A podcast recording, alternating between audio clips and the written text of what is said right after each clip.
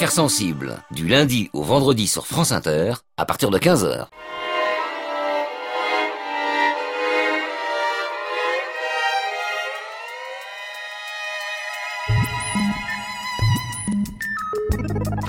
Aujourd'hui dans Affaires sensibles, l'histoire d'un mythe de la télé, cinq colonnes à la une. Le 8 janvier 1959, Charles de Gaulle devient le premier président de la Ve République. Le lendemain, c'est la naissance de ce magazine d'actualité télévisée qui va propulser le petit écran dans la modernité. Cinq colonnes, c'est de l'info, du spectacle, de belles images, des stars, des inconnus, du sport, de la politique, du fait divers et de la culture. C'est un magazine qui ne laisse personne indifférent. C'est aussi une histoire d'homme où l'on retrouve un célèbre patron de presse, deux intellectuels, un réalisateur de talent, une super assistante et toute une équipe de grands porteurs. C'est l'histoire d'une alchimie qui va durer presque dix ans, avec un seul objectif, captiver, transporter, émouvoir, informer les téléspectateurs. Un vendredi par mois donc, les Français suivent les nouvelles aventures de cinq colonnes à la manière d'un feuilleton. Année après année, les téléspectateurs sont de plus en plus nombreux, on les compte en millions. Retour donc sur cette émission légendaire qui a su se créer un espace de liberté au sein d'une télé pourtant contrôlée et surveillée de près par les gaullistes. Notre invité aujourd'hui, Hervé Brusini, journaliste et aujourd'hui directeur de l'info numérique chez France Télévisions. Affaires sensibles, une émission de France Inter en partenariat avec l'INA, préparée aujourd'hui par Adrien Morat, coordination Christophe Barrère, réalisation Jérôme Boulet. Fabrice Drouel, Affaires sensibles. Sur France Inter.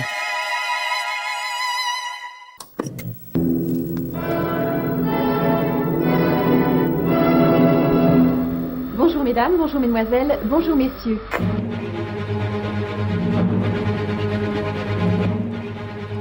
Ce vendredi 9 janvier 1959, à 20h30, les Français s'installent devant leur poste de télé pour découvrir une nouvelle émission, 5 colonnes à la une. Pour sa première, le magazine d'information s'ouvre par un reportage sur un sujet qui concerne tout le monde, mais dont la télé ne parle jamais, la guerre d'Algérie. Ou plutôt, elle parle des événements d'Algérie, comme le répète inlassablement le gouvernement depuis plus de 4 ans.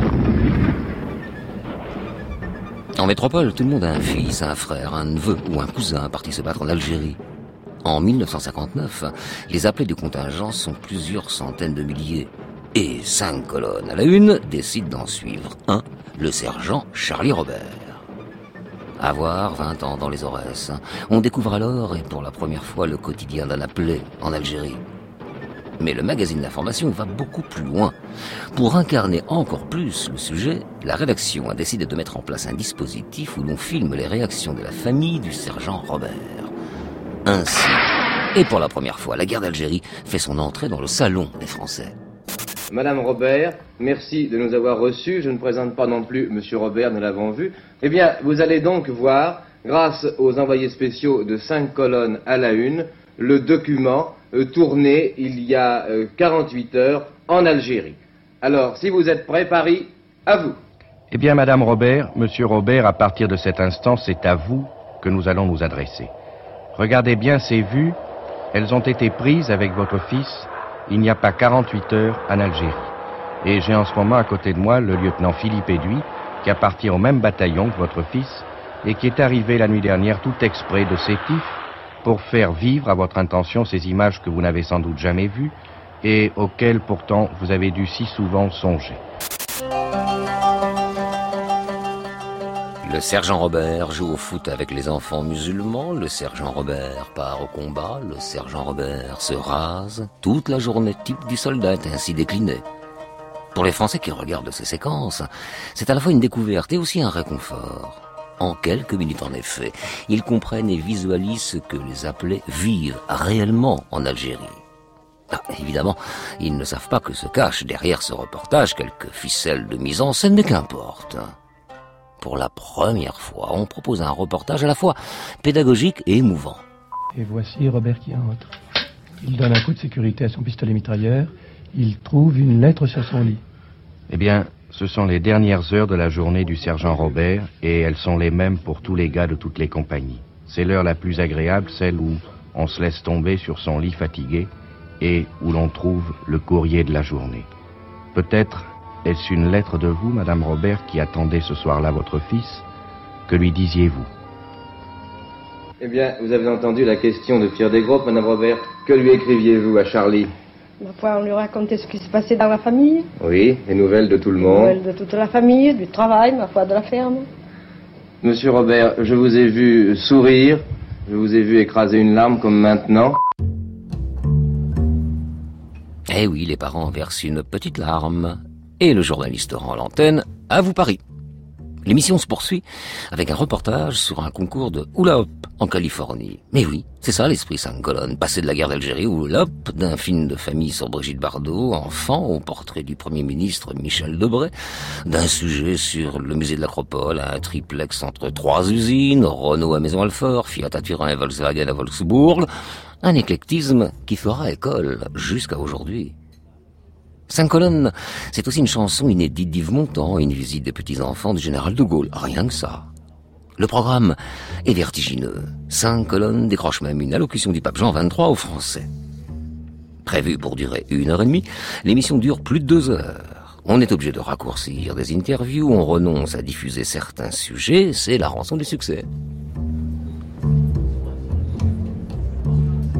Deux jours plus tard, le quotidien Le Monde écrit Il ne fait pas de doute que cinq colonnes est une formule neuve qui fait éclater les cadres un peu étriqués des émissions ronronnantes que nous connaissons. Oui, cinq colonnes est une révolution dans le paysage cathodique de l'époque. Une révolution à jamais associée un générique qui fera vibrer des millions de téléspectateurs un vendredi par mois donc pendant près de dix ans. Ces soirs-là, l'affluence des cinémas et des théâtres est en chute libre car le spectacle, il est devant le poste de télévision.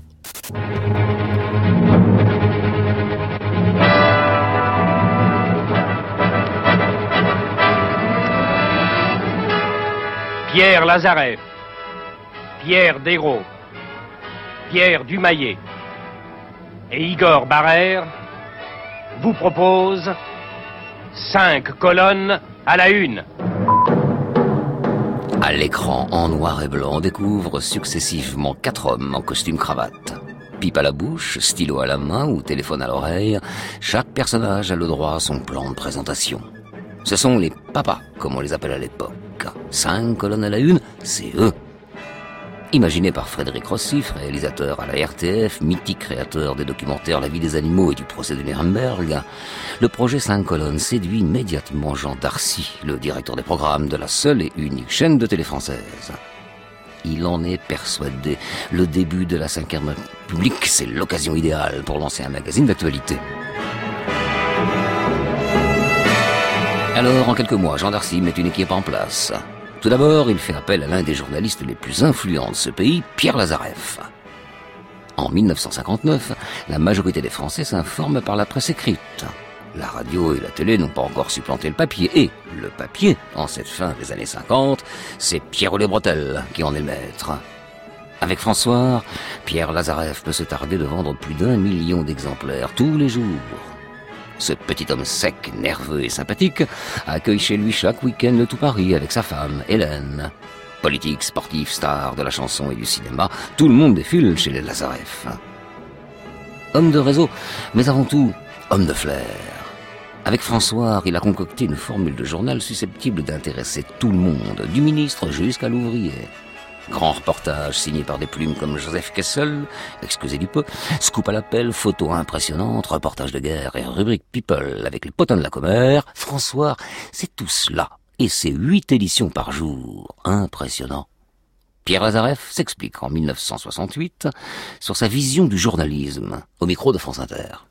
Le journalisme, c'est une simple équation. Voir, savoir, faire savoir. Et euh, cette formule, exprimer les idées à travers les faits et les faits à travers les hommes, c'est ce que j'ai essayé de faire dans le euh, journalisme euh, écrit, c'est ce que j'ai essayé de faire dans le journalisme radiophonique, c'est ce que j'ai essayé de faire dans le journalisme télévisé. En 1959, Lazareff ne produit pas d'émissions télé, seulement quelques émissions de radio, RTL, Europe 1. Alors, le grand patron de presse s'associe à deux figures du petit écran, Pierre Desgroupes et Pierre Dumaillet. Tous deux diplômés de philo, le duo d'un télo produit et anime depuis plusieurs années une émission littéraire intitulée Lecture pour tous, et une autre consacrée aux grandes affaires judiciaires en votre âme et conscience. Dans ce monde d'hommes, une femme se fait quand même une place. Eliane Victor, l'épouse de l'explorateur polaire Paul-Émile Victor. Au fil des émissions, elle se rend indispensable et devient une super assistante. C'est elle qui représente Pierre Lazareff quand il n'est pas là. Sur France Culture, elle se souvient de cette époque. Pierre Lazareff était omnipuissant à ce moment-là et il avait des correspondants pour François dans le monde entier. Et que des gens comme Desgroupes et Dumayet, qui sont de remarquables journalistes, c'est plus que ça d'ailleurs, ils ajoutaient une vraie culture, ce qui est extrêmement rare maintenant, une vraie culture sur tous les plans, politique, euh, artistique, euh, littéraire, littéraire surtout.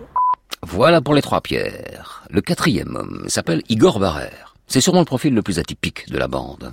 À la fois médecin et réalisateur, il a notamment été l'assistant de René Clair et d'Orson Welles.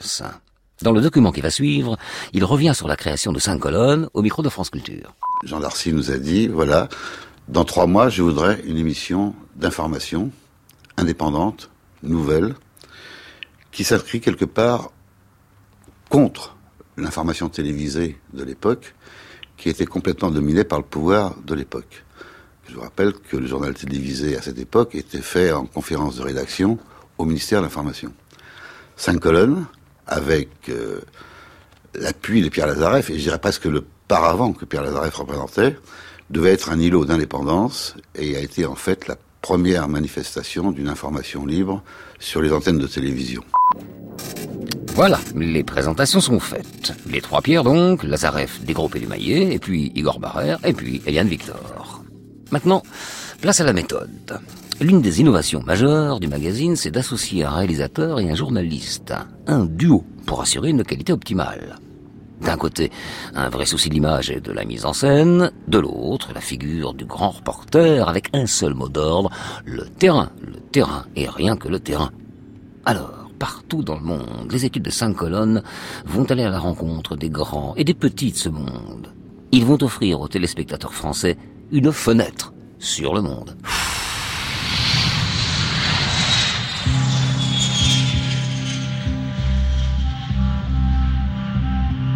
En 1963, François Mauriac, prix Nobel de littérature et téléspectateur assidu de cinq colonnes à la une, commente le dernier épisode diffusé.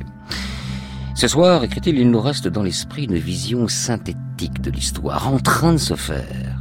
Les images ne se superposent pas, ne se juxtaposent pas, non, elles composent sous nos yeux une trame vivante. Et il poursuit.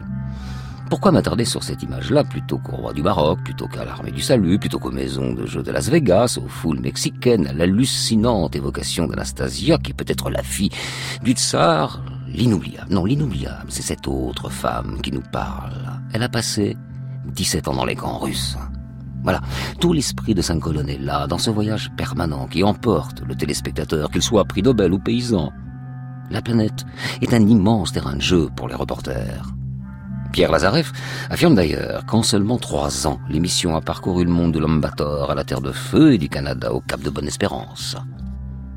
Eliane Victor, elle, la super assistante, gère la trentaine de personnes en mission à l'étranger. Par curiosité, elle a calculé le nombre de kilomètres parcourus par les équipes de cinq colonnes pour la conception d'un seul épisode. 72 000 kilomètres, presque deux fois le tour de la Terre. Précisons tout de même qu'Air France est partenaire de l'émission. Les billets sont gratuits, bah ça aide un peu.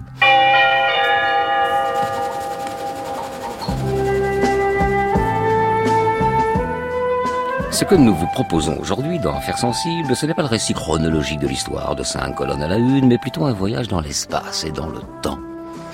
À la manière de, oui, de cinq colonnes, justement. Passons-nous aussi du sport à la politique, de la guerre à la chanson, de l'aventure aux questions de société. En somme, une balade dans les années 60.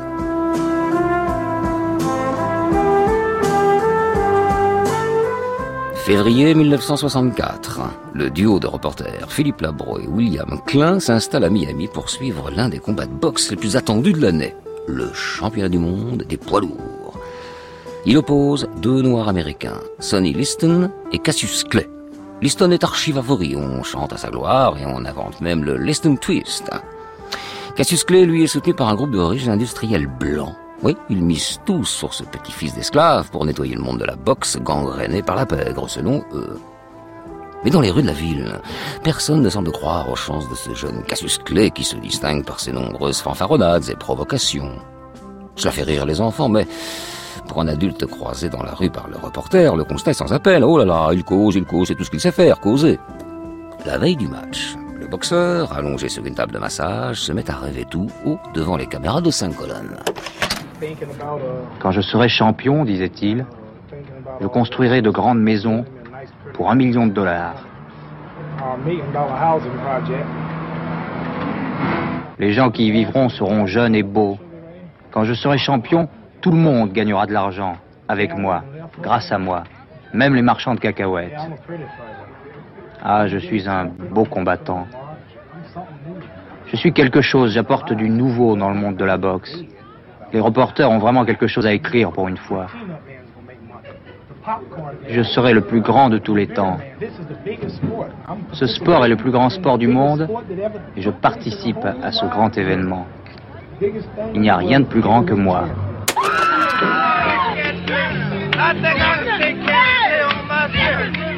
Le lendemain, la surprise générale, Cassius Clay gagne le match et devient champion du monde. En conférence de presse, le boxeur s'érige en fervent défenseur de la cause des Noirs américains aux grand dames de ses mécènes blancs. Quelques mois plus tard, il rejoint la Nation of Islam et change de nom. On l'appellera désormais Mohamed Ali, the greatest, le plus grand de tous les temps, comme il l'avait prédit lui-même. Après Cassius Clay, le magazine d'actualité propose en ce mois de mars 64 le portrait d'un champion d'autopromotion, un autre, un grand nom de ce monde tout de même, Fidel Castro. On le connaît pour sa barbe, ses discours et sa révolution. Mais Pierre Desgroupes prévient les téléspectateurs, le reportage qui vient ne ressemble à aucun de ceux que vous avez vus jusque-là. Il s'ouvre sur des femmes qui dansent au rythme du cha-cha-cha. S'ensuit un défilé militaire. Fidel Castro regarde ses troupes, béret sur la tête, martial et grave, content de lui aussi. Son idole, c'est lui-même. Il harangue ensuite la foule avec quelques envolées anticapitalistes. Mais très vite, on entre dans l'intimité de Fidel. On le voit se reposer sur un lit, faire du sport dans un gymnase, et soudain on le voit discuter avec des amis, oubliant peut-être la caméra, il livre alors l'un des secrets les mieux gardés, mieux encore que l'endroit où étaient installées les fameuses fusées de Cuba deux ans plus tôt. À quelques amis, il donne sa recette personnelle des pâtes à l'italienne. On peut mettre des œufs dans la farine. Ensuite, persil, farine, œufs. On mélange, on écrase avec le rouleau. Ensuite, la sauce à base de viande avec l'huile, oignons, ail, tomates. Crème béchamel jusqu'à 5 étages. Une demi-heure au four à température adéquate. J'ai oublié quelque chose. Sur la crème béchamel, du fromage.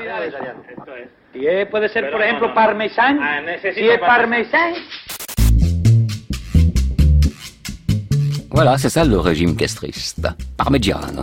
Mais tout de même. Euh, après ces séquences accrocheuses, il y a une interview très sérieuse, bien sûr, où Fidel exprime sa vision du monde et son opinion sur le général de Gaulle. C'est ça, cinq colonnes. De l'ambiance, du voyage, des sourires, mais de l'info avant tout. Good evening, my fellow Americans. Tonight I want to talk to you on a subject of deep concern to the war in Vietnam.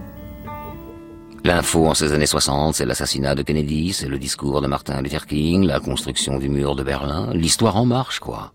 À chaque fois, cinq colonnes sur place. L'un des grands événements qui vont traverser la décennie, c'est la guerre du Vietnam. De nombreux reportages seront faits par la télévision, mais le plus célèbre et le plus reconnu reste la section Anderson de Pierre Schoendorfer. Pendant six semaines, les reporters de cinq colonnes à la une suivent le quotidien de cette section commandée par un jeune lieutenant noir. Il est diffusé pour la première fois le 3 février 1967 et c'est Pierre Desgros qui présente le film au Français. Je voudrais encore vous dire qu'à mes yeux, et sans doute aux yeux des Américains, ce qui fait le tragique propre à l'actualité de la section Anderson, c'est ceci. C'est que le chef de section, le lieutenant Anderson, qui lui donne son nom, est un noir. Et ainsi, en voyant ce film, il est probable que l'Amérique s'est vue soudain tout entière prise entre ces deux cauchemars.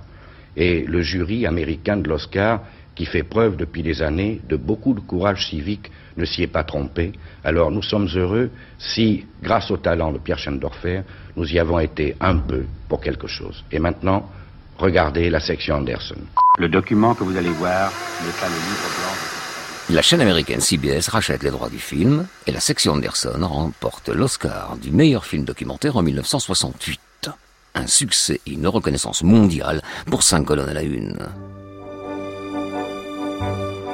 Et des soldats du Vietnam, en passant peut-être par le légionnaire, voici Edith Piaf. Nous sommes en 1960. La chanteuse traverse une période douloureuse. Amoindrie physiquement par la maladie et plusieurs opérations, elle ne chante plus.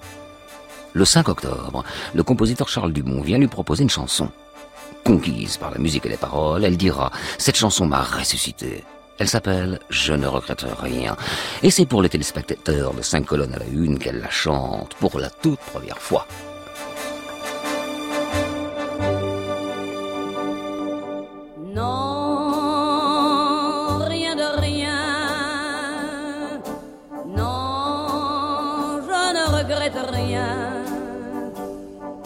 Ni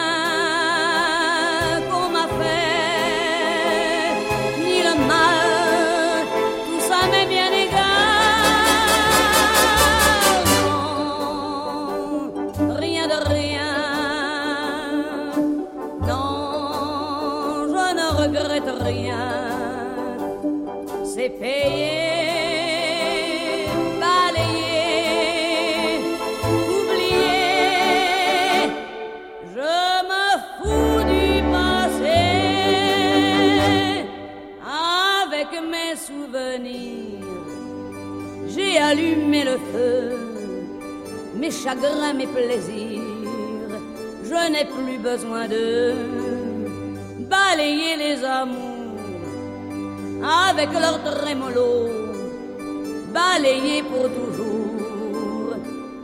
Je repars à zéro. Non, rien de rien. Non, je ne regrette rien, ni le bien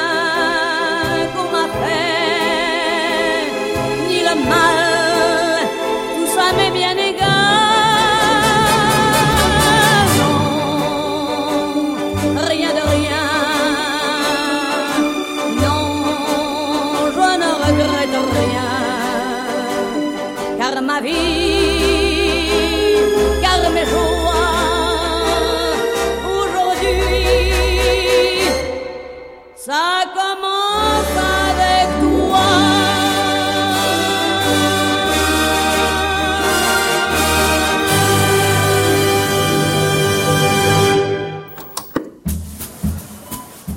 lendemain de la diffusion de la chanson dans l'émission, tous les disquaires se l'arrachent. Le stock est épuisé en deux jours. Et la carrière de Piaf est relancée. Oui, cinq colonnes, c'est aussi du spectacle. Un vendredi par mois, les Français s'installent devant leur poste pour en prendre plein la vue. Le 3 novembre 1961, ils découvrent l'idée un peu folle qui a traversé l'esprit de la rédaction, installer une caméra et un micro sur des hommes qui vont effectuer une chute libre de 6000 mètres. Nous sommes dans l'avion, altitude 6000 mètres. Suire et Chassac sentent leurs mâchoires un peu serrées. Dans quelques secondes maintenant, avec eux, vous aussi vous allez sauter. En direct, la caméra de Suire prendra le relais de notre opérateur. Attention, Chassac compte. 3, 2, 1, 0. Le parachutiste Suire passe sur l'aile actuellement. Mon tour, je passe sur l'aile. 1, 2, 3, sautons. Nous avons sauté. Chute libre.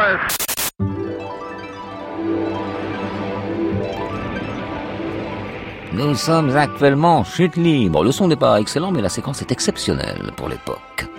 À chaque nouveau numéro, les papas, autrement dit Lazarev des groupes Dumas et Barrère, s'évertuent à concocter le programme parfait. Leurs cinq colonnes ont un rang à tenir.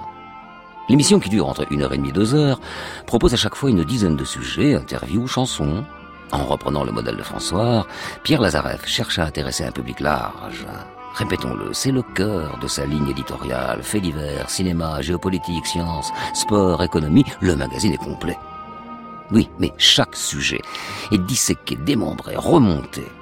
La semaine qui précède la diffusion, ce sont toujours des longs débats qui s'éternisent tard dans la nuit.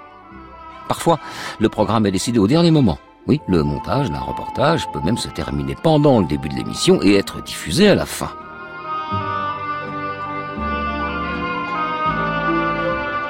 Cinq colonnes, c'est un travail d'équipe. On y retrouve du débat, des grandes gueules, des engueulades, mais toujours sur la forme et sur le fond du reportage, parce que les conditions de travail, elles sont excellentes. Pierre Lazareff, avec son réseau et son argent, facilite grandement la tâche des reporters.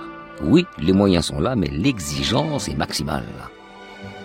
D'autant que les années 60 sont synonymes d'immenses progrès technologiques dans le domaine des caméras et des magnétophones. La miniaturisation des appareils permet aux grands reporters de tout filmer, partout. Pierre de Maillet l'explique au micro de France Culture. Avant euh, 5 colonnes, et même tout à fait au début de 5 colonnes, on avait des magnétophones qui pesaient à peu près 60 kilos. Et il est évident que si vous avez un magnétophone de 60 kilos, euh, vous pouvez difficilement faire la même chose que si vous avez un appareil qui est beaucoup plus raisonnable. Je veux dire qu'on on est tombé aussi à une époque où le matériel a fait un, un, saut en avant euh, considérable. Et puis, euh, le journal télévisé, dans son ensemble, n'était pas sorti de l'imitation des actualités de cinéma, si vous voulez. C'est-à-dire que c'était des sujets qui étaient muets. Et nous, on a amené la parole, quoi. On a apporté la parole, c'est aussi ça la révolution. Jusqu'alors, la télé ne proposait que très peu d'images avec du son synchronisé. Cette évolution permet une immersion complète pour le téléspectateur. La parole, ce sont donc les interviews. Et dans ce domaine, Pierre Desgroupes est un maître. Il se permet d'aborder des sujets sensibles, mais toujours avec finesse et avec tact. En 1962, il revient avec Edith Piaf sur la période difficile qu'elle venait de surmonter. Est-ce que vous avez peur de la mort Est-ce que vous avez eu peur de mourir? Non, j'ai pas peur de la mort. Vous y avez pensé? J'y ai pensé, je l'ai accepté, ça avait dû arriver. Je pense que j'étais prête aussi. L'une de vos chansons que vous avez chantée il y a un an s'appelait Je ne regrette rien. Vous l'avez chantée ici à Saint-Colonne. Oui. C'était une chanson qui a bouleversé les gens parce que on croyait que c'était de vous que vous parliez. Est-ce que c'était de vous que vous parliez? Lorsque vous jugez votre vie, est-ce que vraiment vous ne regrettez rien? Si vous pouviez Ah, la refaire, Exactement la même. la même. Vos chansons chantent toujours l'amour. Et on sait que pour vous, l'amour n'est pas qu'un mot, n'est pas seulement un thème de chanson. Qu'est-ce que vous attendez? Qu'est-ce que vous avez attendu de l'amour, Edith Piaf Mais ce qu'il m'a donné, le merveilleux, le triste, le tragique, l'extraordinaire, Des déceptions aussi je n'ai jamais été déçu. Les séquences émotions, c'est cela aussi qui fait le succès de l'émission. Et tant pis pour celles qui honorent beaucoup moins la profession de journaliste, comme cette interview pathétique de Jackie Kennedy qui s'exprime pour ne rien dire, strictement rien, tendance nunuche qui aime son mari parce qu'il est gentil, parce qu'il est beau. En fait, l'épouse du président Kennedy, qui est tout sauf idiote, contrôle sa parole, à tel point qu'elle la vide de sens. C'est volontaire, c'est de l'autocensure, ça la regarde et ça regarde les journalistes de diffuser ou pas. Non, beaucoup plus problématique est la censure, la vraie dont va souffrir cinq colonnes. En voici d'illustrations.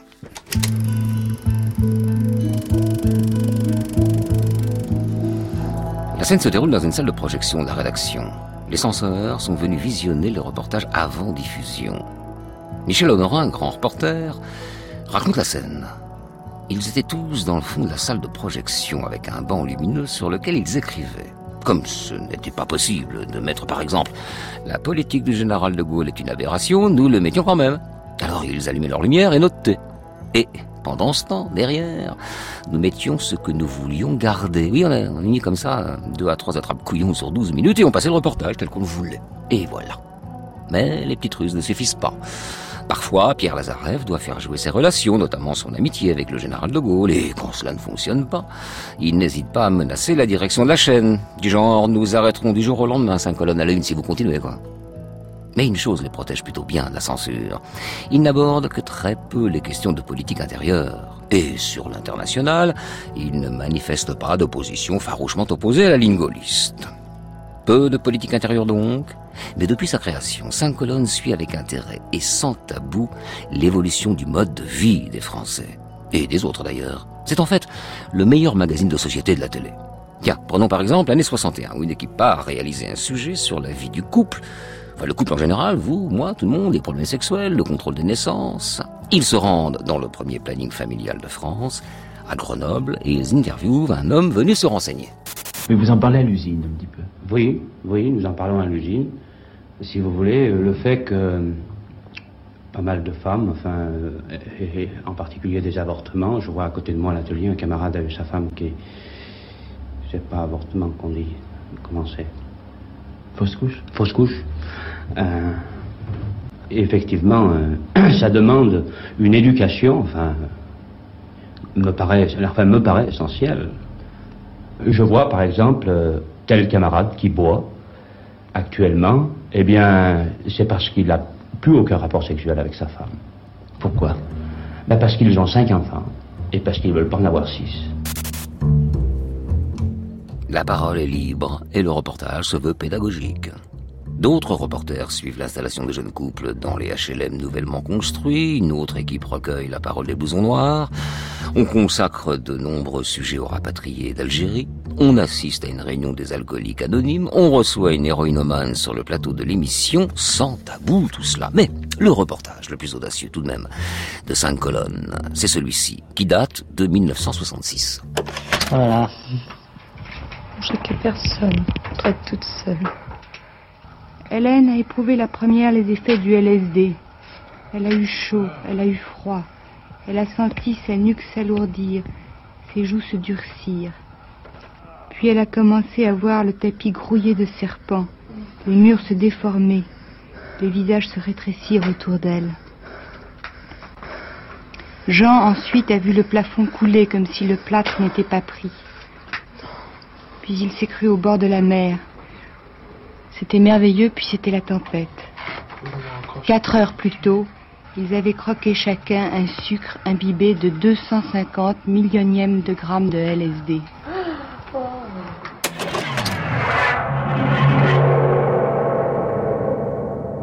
Une expérience étonnante, encadrée par des médecins tout de même.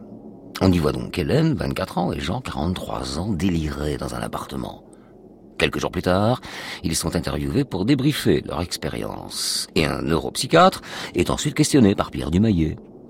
En réalité, ce reportage remplit à merveille la devise de Pierre Lazareff. Exprimer les idées à travers les faits et les faits à travers les hommes. Bon, aujourd'hui, on a un peu de mal à imaginer un reportage de ce type à une heure de grande écoute, bien que.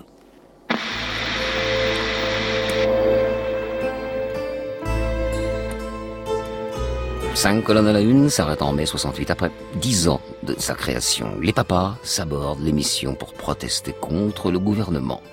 Cette émission aura accompagné la quasi-totalité des années de Gaulle. Dans le cadre d'une télé largement contrôlée par l'État, Cinq colonnes s'est aménagé un îlot de liberté, en grande partie grâce au pouvoir de Pierre Lazareff. Mais Cinq colonnes à la une, c'est avant tout une histoire d'alchimie entre des hommes venus d'horizons différents, une époque de grands bouleversements géopolitiques et sociétaux et une série d'innovations technologiques sans précédent. Au début du magazine, en 1959, la France comptait un million de postes de télé. Dix ans plus tard, oh c'est simple, c'est dix fois plus.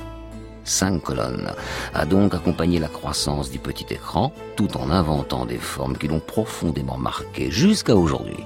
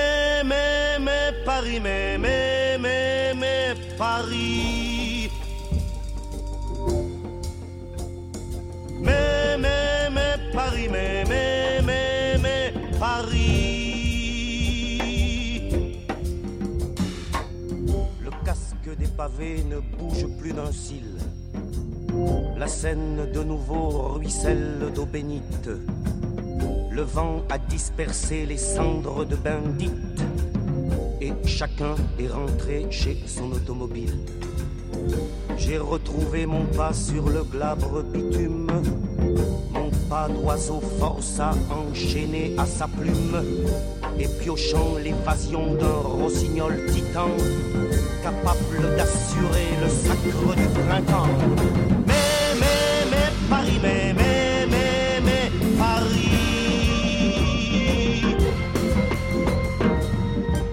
temps-ci, je l'avoue, j'ai la gorge un peu âcre.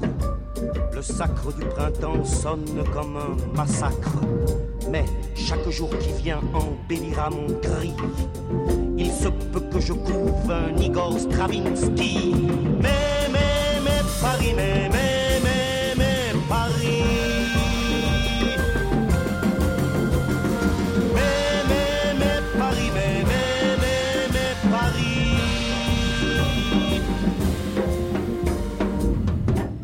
Te prends Paris dans mes bras pleins de zèle. Sur ma poitrine, je presse tes pierreries. Je dépose l'aurore sur tes tuileries, comme rose sur le lit d'une demoiselle. Je survole à midi des six millions de types. Ta vie à ras le bol me filera des tripes. J'avale des quartiers aux couleurs de pigeon. Intelligence blanche et grise religion. Mais, mais, mais, Paris, mais, mais, mais, mais, Paris. Je repère en passant Hugo dans la Sorbonne et l'odeur d'eau de vie de la vieille bonbonne. Aux lisières du soir, mi-manne, mi-mendiant, je plonge vers un pont où penche un étudiant.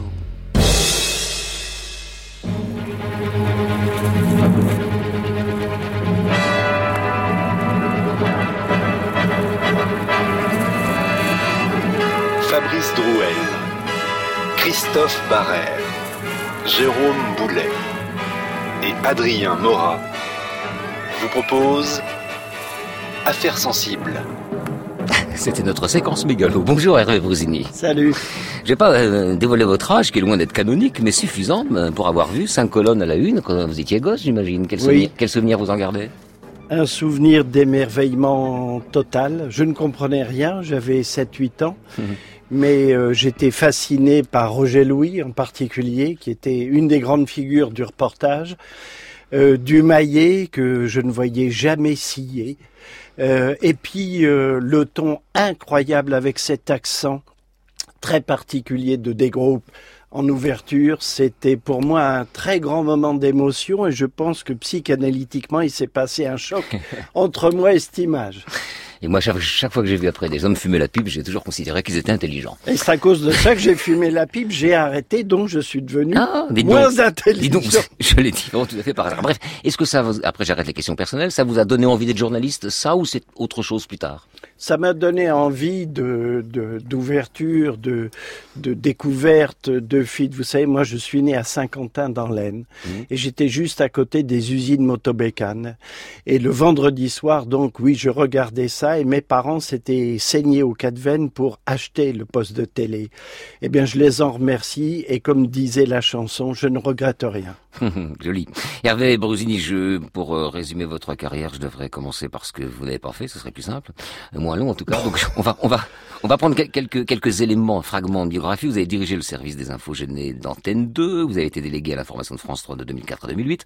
Euh, Cette même année, vous devenez rédacteur en chef du journal de 20 heures de France 2, poste que vous occupez jusqu'en 2011, et vous êtes lauréat du prix Albert Londres pour un reportage sur l'affaire Farwell, affaire sur laquelle on est revenu la semaine dernière d'ailleurs. Alors on a vu que cinq colonnes à la une, c'est une révolution sur le fond et sur la forme, et on dit qu'on n'avait jamais vu ça à la télévision française, vous confirmez?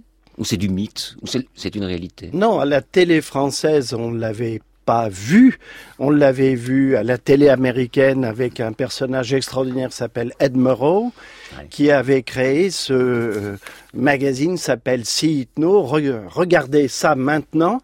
Et, et qui avait euh, commencé en 51 avec une réalisation technique euh, extraordinaire qui consistait à montrer aux Américains en temps réel la côte est et la côte ouest parce qu'on venait de tirer un grand câble. Et Murrow est resté très connu pour son défi euh, fort, puissant, démocratique face à la menace, j'allais dire, de McCarthy, des interviews sans concession à un personnage extraordinaire qui avait commenté la Seconde Guerre depuis un avion, les bombardements incroyables. Et donc l'équipe de cinq colonnes, avec un Lazarev qui connaissait très bien euh, les États-Unis, qui avait été responsable là-bas pendant la Seconde Guerre d'une sorte de contre-propagande euh, face aux nazis avec euh, les Américains, était au fait de toutes les innovations. Et il a été très sensible au fait de raccorder, si j'ose dire, la télé à son expérience à lui de François avec le primat de l'image. Vous savez, ils Ouais. avaient inventé le bellinographe déjà depuis un certain temps. François, c'était aussi la photo presque du moment où l'événement venait de se passer. Et ne laissons pas passer un détail frappant. Cinq colonnes à la une, c'est un truc de presse écrite. Bien sûr. Les cinq colonnes, euh, voilà. D'ailleurs, le premier générique de cinq colonnes, c'est François euh, sur les rotatives. Et oui. Et avec cette musique extraordinaire d'un d'un musicien de cinéma qui s'appelle Michel Magne. Ça, C'était François Sagan qui avait rédigé euh, le texte du ballet parce que c'est un ballet à l'origine. Panorama plus tard a essayé de trouver une musique équivalente et je dois dire qu'on la cherche toujours cette musique parce que elle est extraordinaire. Il y a de la gravité, de la force. C'est moi ça m'emballe, c'est des frissons quoi. Ça Mais ça faisait presque peur quand on était gamin. Ah c'est clair, Hein ça bien sûr. peur quand on était Mais, gamin, euh, donc ça veut dire que la gravité pour les adultes. C'était la grosse voix de la télé qui Ouais. disait regarde, tu vas voir. Bon, euh, l'esprit de Saint-Colonne, bon, c'est c'est notamment ça, c'est le grand reportage à l'étranger, mais aussi euh, en France. Moi, j'ai quand même le sentiment que c'était un magazine de société, le meilleur, le premier magazine qui allait vraiment s- s- scanner la société française, l'âme humaine.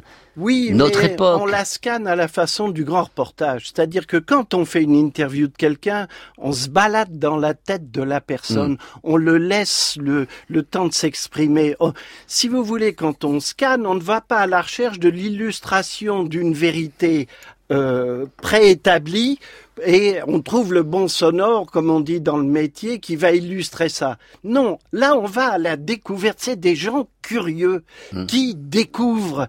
Et vous savez que euh, Lazarev disait, faut toujours savoir à un moment ou un autre si ça sent encore le pipi dans l'aéroport d'Athènes. Ça, ça voulait dire, faut y aller, faut aller à la rencontre. Et aller à la rencontre du fait de société, c'était euh, sonder, oui, les reins et les cœurs, mais sans l'idée préconçue de ce qu'on y cherchait. Et avec l'information incarnée, c'est-à-dire c'est à travers euh, un témoin, la, la voix d'un témoin, son visage, ses mots, le témoin devient, pendant le moment où il est diffusé, la star nationale alors qu'il n'est pas connu. Non, il C'est est incarné, c'est donc incarné. C'est incarné parce que ce que je cherche, moi, c'est sa vérité intime. Mm. La section Anderson, c'est l'intimité des hommes, l'intimité du groupe.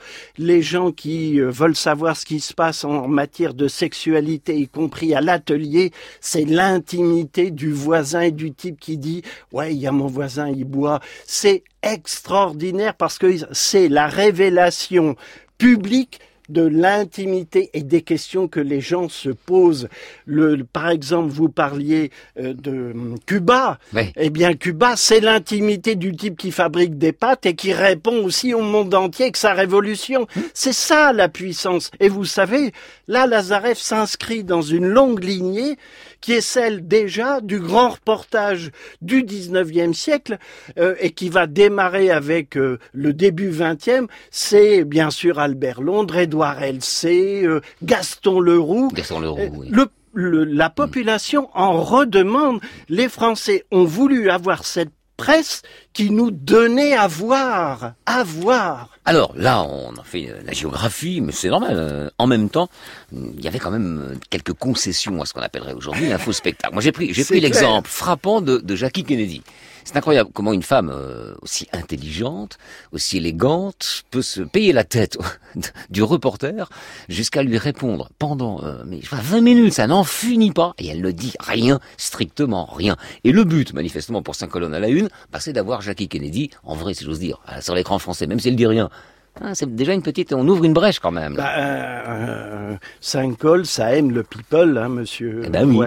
Et donc, euh, c'est pour ça qu'ils se disent, là, il y a un bon coup. Mais je ferai remarquer que Lalou avait fait l'interview du mari et que c'était une exclusivité mondiale que d'avoir le président Kennedy. Mmh. Alors, allez savoir s'il n'y a pas eu marchandage sur cette affaire, mais ils étaient conscients, évidemment, de ce qu'ils faisaient. Et vous avez raison, il y a eu quand même quelques concessions, en particulier politiques. Ça n'était pas les super rebelles, évidemment. Mais à la fin, quand même, ils ont dit, ça va.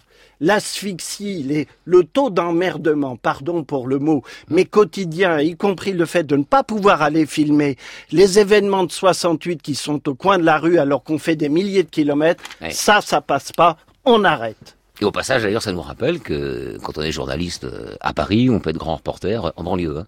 Mais le grand reporter, c'est pas une histoire de distance. Mais on va le dire aux gens. naturellement, hein. par la personne qu'on croise à l'entrée de cette maison. Nous allons écouter maintenant Pierre Lazareff, bah oui, qui parle de l'influence de cinq colonnes, euh, l'influence qu'elle a eue en France et dans le monde entier. Nous avons eu une grande joie, euh, c'est que cette émission 5 colonnes à la une a, euh, si j'ose dire, fait des petits. Elle a essaimé non seulement en France, mais à l'étranger. Euh, au moment où 5 colonnes à la une est paru, aucun pays au monde n'avait d'émission de télévision d'information comparable, de reportage comparable à 5 colonnes à la une. Beaucoup de gens, même des Américains, sont venus en France, et nous sommes, moi-même, j'ai été dans de nombreux pays étrangers, mais coproducteurs aussi. Nous avons suscité des émissions euh, avec lesquelles nous travaillons toujours, euh, analogues à la nôtre. Et puis ensuite, à l'intérieur même de la télévision, il y a eu d'autres magazines de télévision, presque tous faits par euh, des journalistes ou des réalisateurs qui avaient débuté la télévision à 5 colonnes à la une. En, en quoi euh, Hervé Bouzini, à votre avis, euh, cinq colonnes à la une, a-t-il fait souffler un vent de liberté sur la télé euh, quand même? Est-ce que c'est justement, euh, on, on avait pris le- l'exemple assez frappant de l'expérience au LSD, là, de, de, de Mmh, témoins? Ça, mmh. c'est un- c'est un truc dingue, ça. C'est un truc de fou, mais euh, c'est la philosophie de Saint-Col, c'est-à-dire je suis en direct, même si c'est totalement monté, enregistré et tout, dans la situation. Et donc je la vis pleinement.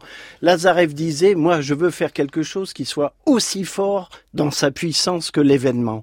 Eh bien, la technique de narration, la fabrication, c'est-à-dire vous avez entendu des groupes qui disent allez venez on va sauter avec lui. Oui. Regardez les choses. Ces injonctions là étaient une vraie promesse suivie d'une réalité. On avait l'impression d'y être. On était avec eux. Et donc, en plus, dans une unité de temps, de lieu et d'action, c'est-à-dire le nec plus ultra du dramatique. Et donc, vous êtes là, absolument, dans le réel. Vous êtes les témoin avec nous. Le journaliste, c'est votre pote qui, qui tend la main aux gens et grâce à lui, grâce à cette main tendue, vous découvrez le monde et votre atelier. Ben, le journaliste, euh, viens, viens voir, je vais te montrer un truc. Eh oui. Viens, j'en ai une bonne à te raconter. C'est une narration, Ouais. c'est une Bien histoire. sûr. Alors, euh, vous en parlez, vous avez en parlé à la fois avec nostalgie, comme si euh, cette liberté-là, on l'avait perdue, et en même temps, au contraire, comme un héritage. Alors, aujourd'hui, quels, quels sont, euh, qu'est-ce qu'on a fait de cet héritage-là jusqu'à aujourd'hui dans les magazines d'information Tiens, on va prendre le service public que vous connaissez si bien. Allez. Bah, euh, vous savez, on a recréé Envoyé spécial précisément Voilà. pour raviver l'esprit ouais. de Saint-Col. Euh, D'ailleurs, au passage, on ne dit pas Saint-Col, on dit cinq colonnes à la une. Et donc, euh, c'est cette même philosophie. Mais il est évident que la décolonisation, le vécu de l'intimité au plus profond, cette immersion existe est là comme un trésor.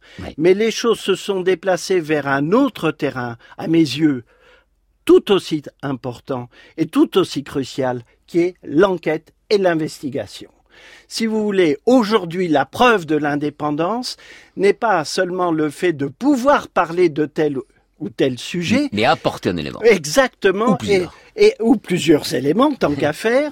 Et, et- et surtout, démonter des choses dont je me doute, dont j'ai entendu parler, ou euh, qui sont pour moi une révélation que tout pouvoir ne veut pas euh, révélé le pouvoir financier, le pouvoir politique et cette affirmation puissante de d'indépendance par le journalisme de service public et franchement France Inter est plutôt bien placé en la matière, c'est pour moi ça l'héritage du questionnement actif euh, positif agressif au bon sens du terme pour la démocratie, cet héritage de Saint-Col.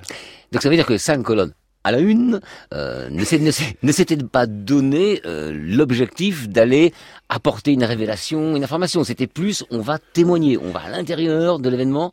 On n'est pas obligé non plus d'apporter quelque chose. C'est ça. euh, Mm. Parce que le temps a passé. Et puis, oui. rappelons quand même les circonstances historiques que, que vous avez évoquées. Nous sommes en pleine période où le monde bascule. On est euh, dans le monde de la décolonisation. Euh, excusez du peu, mais vous avez parlé de l'Algérie. Il y a Saint-Domingue, il y a le Congo.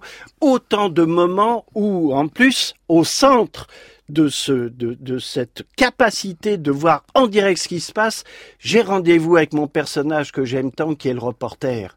C'est ce personnage que, qui, qui est euh, euh, celui qui, encore une fois, mon guide. Mm. Et, et grâce à lui, je perçois les choses. Donc, déjà, voir, comprendre, grâce à lui, euh, ce qui est le, le- les, les, les soubresauts du monde, les, le fracas du monde, c'est déjà énorme. Et c'est donc là que se crée la figure familière du grand reporter, probablement, avec cinq colonnes à la une. Évidemment. On se fait un petit plaisir Oui, pour terminer il n'y a que ça avec cette émission. Merci. On va écouter Brigitte Bardot, carte libre, donc dans cinq colonnes à la une, et elle parle ah, d'une grande de ses passions, de ses préoccupations, euh, la souffrance animale. Brigitte Bardot, des millions et des millions de téléspectateurs en cette seconde vous voient apparaître au centre de leur écran. Vous avez quelque chose à leur dire, de quoi s'agit-il? Il s'agit des abattoirs, c'est-à-dire de la façon dont on tue les animaux encore à notre époque. C'est-à-dire que les méthodes d'abattage d'animaux n'ont pas changé depuis le Moyen Âge. Exactement, qu'est-ce qui se passe comme au Moyen-Âge, Brigitte? Les animaux sont égorgés. C'est-à-dire que les petits animaux, les veaux, les moutons et les chèvres, sont égorgés vivants. Ça dure quelquefois 3, 4 ou 5 minutes. Et pendant ces 3, 4 ou 5 minutes, la bête est vivante et souffre. Vous ne trouvez pas étrange que vous, Brigitte Bardot, vous occupiez de ces problèmes? Je trouve surtout étrange que personne d'autre ne s'en occupe. Ah, la répartie, Brigitte Bardot. Et maintenant, le, le combat qu'elle a mené, beaucoup d'autres l'ont mené, mais euh, trouve une réponse. Aujourd'hui, on est beaucoup plus vigilant sur la, la souffrance euh, animale. Oui, on va voit est les en écho. Bon. des grands problèmes de société d'aujourd'hui. Il reste 30 secondes. euh, non, il reste rien. C'est fini. Bon, s'il reste 30 secondes. Hervé, juste une question. On a, Oui. on a fait tellement de choses à la télé, tellement inventé de choses en info et d'émissions. Qu'est-ce qu'on peut inventer maintenant? C'est compliqué, hein? On peut inventer la conversation. Ouais. C'est-à-dire le fait que les gens maintenant s'adressent à nous en temps réel et on leur répond. Hmm. Ils nous questionnent. On est à parité. C'est le, directeur des services numériques. qui Non, oui, bah, eh ben bah, oui, en même bien temps, sûr. bah oui. C'est bien. la révolution nouvelle qui change et transforme notre métier. Et ben maintenant c'est fini. Ce sera le mot de la fin. Merci Hervé Brosini. À vous. À moi. À vous Paris. C'était Affaires sensibles aujourd'hui. Cinq colonnes à la une d'une émission que vous pouvez réécouter en podcast sur franceinter.fr. Rendez-vous également euh, sur la page Affaires sensibles euh, du site de France Inter pour toute information complémentaire à notre émission. Livre, référence, vos commentaires si ça vous dit. Bien sûr. Merci à Michel Béziquian qui était à la technique aujourd'hui.